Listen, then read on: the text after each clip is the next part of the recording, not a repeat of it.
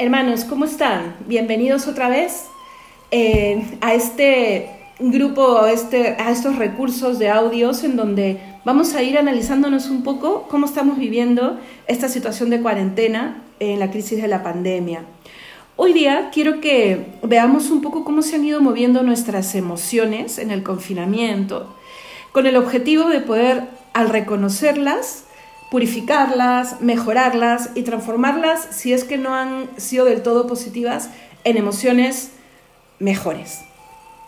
Yo creo que todos podemos coincidir que las principales problemáticas durante la cuarentena han girado alrededor de, del estrés, de la ansiedad, de los problemas emocionales, ¿no? de atisbos de depresión o ya depresión bien, bien afiatada en, en nuestras vidas yo creo que es percepción de todos que es eso lo que se ha ido moviendo, ¿no?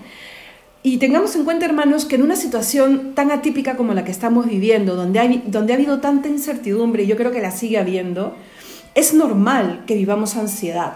Uno de ustedes me contaba que nunca había tenido eh, crisis de ansiedad y que él creía que las estaba teniendo porque le pasaba que había momentos en el día en donde se sentía agitado. Es más, me llamó un día diciéndome, no seré que estoy teniendo eh, estos problemas de respiración, esta fatiga propia del COVID, por eso me, me, llamó para preguntarme más o menos si podía ser o no, como si yo fuese médico, ¿ah, ¿qué tal?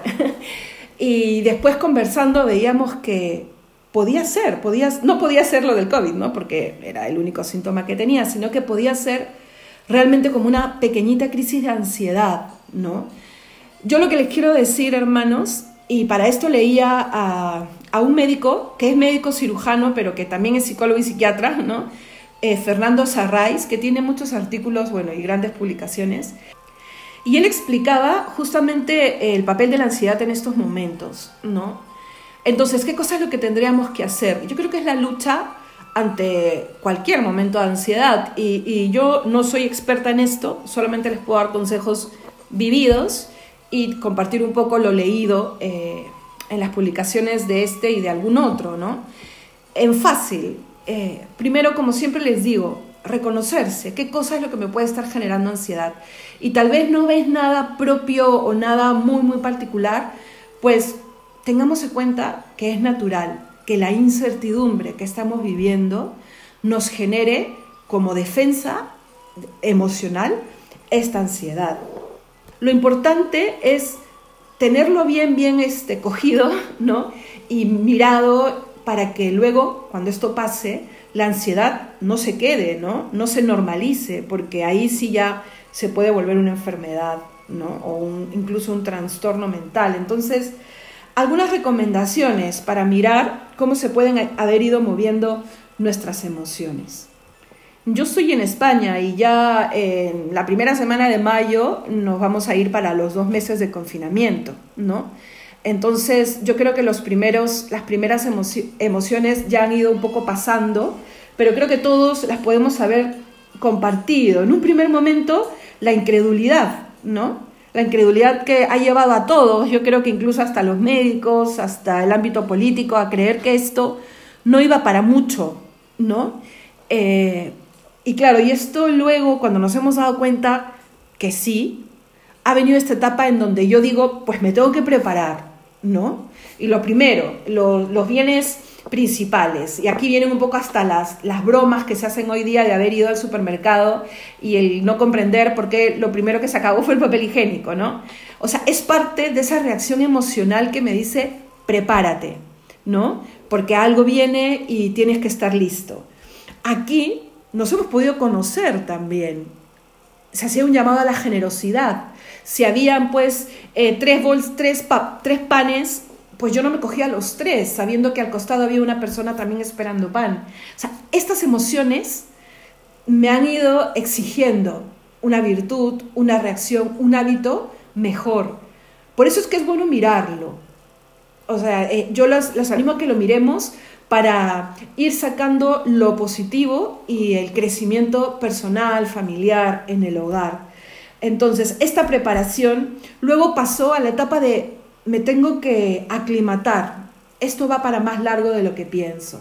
Ya la compra de los primeros 15 días se está acabando y, se, ha, aumentado el tiempo de cuarentena. Psicológicamente, nuestras emociones, nuestra mente, nuestro ser va a buscar ajustarse a la situación. Pero ahí está, me ajusto positiva o negativamente. ¿Cómo te has ajustado? En, este, en estos segundos, pensarlo, ¿no? He abierto la puerta un poco al decaimiento, al abandono. ¿Y cómo me puedo dar cuenta? ¿Cómo estás viviendo el día a día? Es tu día, es tu vida y es tu casa. Entonces, si miras alrededor y ves que la casa estos días ha estado siempre súper desordenada, o te miras al espejo y la persona que era siempre cuidadosa, pulcra, arreglada, ya no, estás todo el día o en pijama o en chándal, en, o sea, eh, luego no hay una vida saludable, pues estás a tiempo, estamos a tiempo, siempre estamos a tiempo de reajustar. Y reajustar para que mi vida, esa vida de la que hablo, ese hoy, esas 24 horas de cada día, las pueda vivir yo eh, cultivándome y cultivando mi hogar. Claro que se puede. En este ajuste tiene que haber mucha creatividad. Arma tu horario. Si tienes la oportunidad de teletrabajo, eso te va a ayudar porque va a llenar tu vida y te vas a sentir productiva. La inutilidad es muy dañina. Entonces tú tienes que sentirte útil en el día a día. No hay teletrabajo, pues aprovecha de hacer todo aquello que siempre decías, cómo me gustaría aprender, pero no puedo. Pues hoy, hoy en día justo tienes el tiempo para ese cómo me gustaría aprender, pues hazlo, voy a aprender. Sacar adelante eh, eh, un talento, hasta las cosas más sencillas, pero empieza organizándote. Agenda y lápiz en mano todos los días como si fuese un día normal. ¿Qué voy a hacer por la mañana? ¿Qué voy a hacer por la tarde? ¿Y qué voy a hacer por la noche? ¿Cómo voy a colaborar yo para que mi hogar se organice bien? Ya sea que seas hijo de familia, ya sea que seas padre o madre. Todos tenemos que poner el hombro. Entonces, ¿qué me toca por la mañana? ¿Qué me toca en el momento de ordenar la casa? ¿Qué me toca en el momento de otro tipo de tareas? Y ponerme sobre la marcha en estos ajustes o reajustes. Recuerda, en esta etapa las emociones han cambiado en qué sentido. Eh, los miedos iniciales ya han abierto la puerta a la implementación de cambios de rutina, ¿no? Me he adaptado a estas restricciones incluso. Aquí tienen que darse sentimientos más positivos. ¿Por qué? Porque nos estamos haciendo esta nueva rutina y empezamos a descubrir nuevos intereses. Para dos segundos. Bien, ¿qué nuevos intereses han surgido en tu vida? ¿Ninguno? Entonces no has llegado todavía a esta etapa emocional o no le has dado, no le has dado el lugar que necesita tener. Aclimátate a lo que estás viviendo. No te estoy diciendo déjate vencer por la situación. Al contrario, vence tú.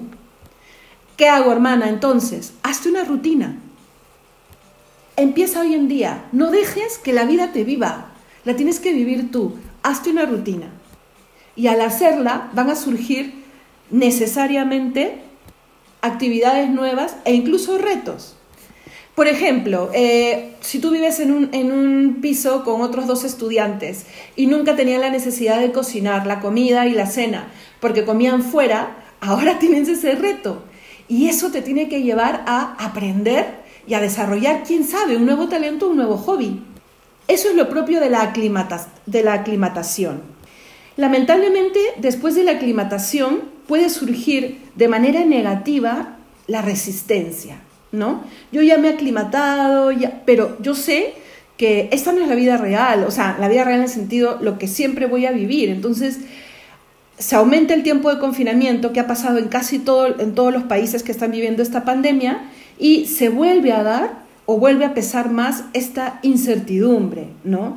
Me empiezo a dar cuenta que sigue muy reducida la actividad social y eso por supuesto que le va a pasar factura a mis estados de ánimo. Entonces veamos lo propio de estos estados de ánimos en esto que le, queremos llamar como que la resistencia, ¿no? Eh, empiezo yo a sentir que me pasa factura el saber que no puedo salir, ¿no? Que la incertidumbre crece, nos siguen aumentando el confinamiento, eh, están las cifras de muertos, una cosa era 100 muertos y otra cosa es estar en los 22.000. Todos empezamos a tener algún, algún conocido eh, enfermo y parece difícil reconocer la luz al final del túnel. Entonces, nuestros sentimientos quieren volver a echar raíces en lo negativo, si es que pasamos en la primera etapa por un tiempo negativo. Pues lo mismo que te dije con la depresión, no permitas que tenga el timón de tus emociones y de tu vida esta incertidumbre económica, social, física. Mira el presente, agradece lo bueno y contágiate con ejemplos cercanos e incluso con ejemplos de la historia de cómo la humanidad ha sabido levantarse después de tragedias iguales o peores. Y en lo práctico, porque esto es un poco más reflexivo, pero que lo tienes que tener, ¿ah? Y en lo práctico, cambia un poco tu rutina. En la etapa anterior hablamos de ajustes y aclimatación, de rutinas, de horario, ¿no es cierto? Pues ahora es tiempo de cambiarla. Hasta en cosas sencillas. Imagínate que tú habías pactado con alguien en casa que tú hacías la comida y la otra persona la cena. Pues intercambien. O habías estado desarrollando tal talento. Pues pasa a una siguiente etapa o a otro talento. Es que yo le decía a mi madre que estaba haciendo deporte con una, una página que se llamaba tal. Pues yo le decía, pues ahora ya no lo hagas con ella. Y me puse a buscar y le recomendé otra. Cambio. Y aquí creo yo que ustedes tendrían muchísimos más ejemplos que yo, porque son, mm, llevan una vida mucho más activa. Pero yo les quiero, les quiero decir el, el porqué de esta necesidad que tenemos de, de cambio, ¿no? Y aquí una reflexión tal vez un poco más filosófica o metafísica. Somos seres hechos para la eternidad. Entonces, el estancamiento no es parte de nuestra naturaleza. Rechazamos el permanecer eh, quietos. Entonces, nuestras acciones y nuestras tomas de decisiones siempre están en la línea de seguir avanzando, sí o no. Ya sean cosas pequeñitas como hacer un plan para salir esta noche, como en cosas un poco más trascendentes como estudiar, cambiar de trabajo, cambiar de lugar, enamorarme, casarme, etcétera, ¿no? Dar pasos en la vida y de dónde surge esto? Hay una atracción interior porque estamos hechos con sed de eternidad. ¿No te pasa a ti también que nada te es suficiente? Pues la respuesta es que estamos hechos con sed de eternidad. ¿Cómo es posible, por ejemplo, que hayan habido almas y grandes almas, grandes personajes a lo largo de todo el cristianismo que han podido encontrar su más grande crecimiento y realización no moviéndose nunca del mismo lugar? Yo creo que porque dieron un salto cualitativo interior y pudieron dar respuestas contundentes a esta sed y encontraron cómo alimentarla sin necesidad de movimiento, sin necesidad de, de intercambio y de relaciones y de moverse. No estoy haciendo un llamado a, que todos nos vayamos a una ermita. Solo trato de decirnos a ustedes y a mí mismo que el ser humano tiene toda la capacidad de poder encontrar en la trascendencia y en el conocimiento de sí y de Dios la respuesta a todas sus ansias. Y la herramienta principal para hacer estos ajustes en la vida necesarios para que los estados de ánimo siempre sean positivos. Entonces, imagínate que estamos pues en esta nueva etapa de temor. Pues que sea una etapa, pero que no se convierta en una emoción que eche raíces. Que esa emoción no se convierta luego en un sentimiento negativo, porque luego se convertirá en un estado del alma. Una emoción, ok, la miramos, observamos, recapacitamos y ponemos todos los medios para que la, emoción que, que eche raíces sea la positiva. Démosles la vuelta a esta resistencia negativa, ¿no? A esto ya no quiero más esta situación y entremos a una etapa, a una etapa de alivio. Las cosas mejoran y no solamente mejoran, yo he mejorado. ¿Tienes una visión distinta de la vida? ¿Quieres mejor a los que están cerca a ti? ¿Te has dado cuenta de cuán trivial, triviales son algunas cosas? Pues entonces sigamos caminando. Se escucha mucho esta, esta canción Resistiré, ¿no? Se han hecho videos hermosos y me gusta muchísimo. Pero yo me animo a decirles no solamente resiste, sino ponte en pie y construye.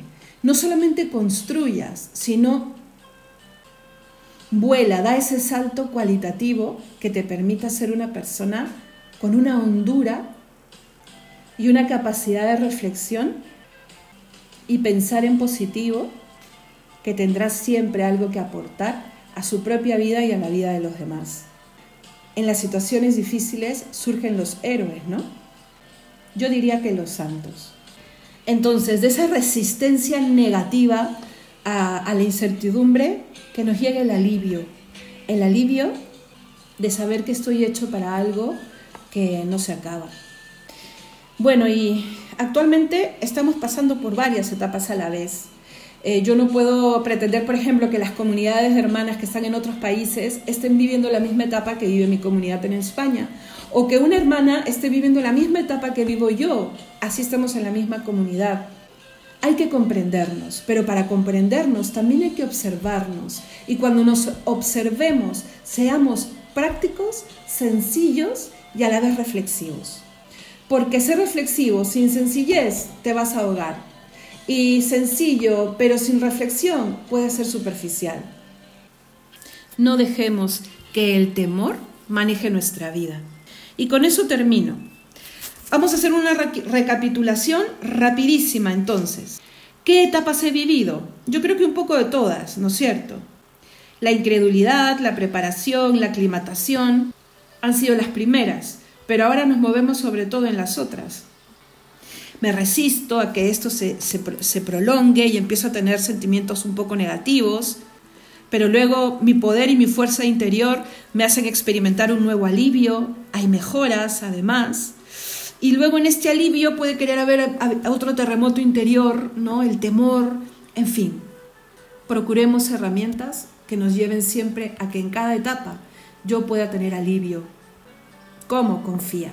Confía y confía en ti, en aquellos que tienes al lado, que es tu prójimo principalísimo, y sobre todo en Dios. Y tienes ganas de salir, de volar, de comerte el mundo. Yo también. Y claro que se puede hacer. Salgamos, volemos y comámonos el mundo, ahí en el corazón de Dios, donde todo y todos nos podemos encontrar. Ese mundo interior del que te hablo solo depende de ti. Nadie te lo puede robar, ni siquiera una pandemia. Cultiva ese mundo interior.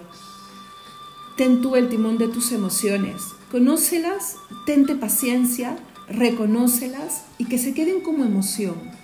No permitas que den el siguiente paso a sentimiento y mucho peor, que se instalen en una forma de vida.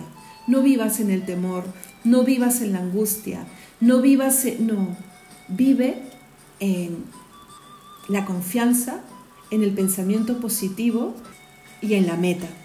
Que lo que marque tu vida sea la visión de la meta, pero de la meta final. Y bueno, sonríe, vive mejor y celebra la vida. Nunca te olvides que el Señor que ha resucitado te quiere bendecir.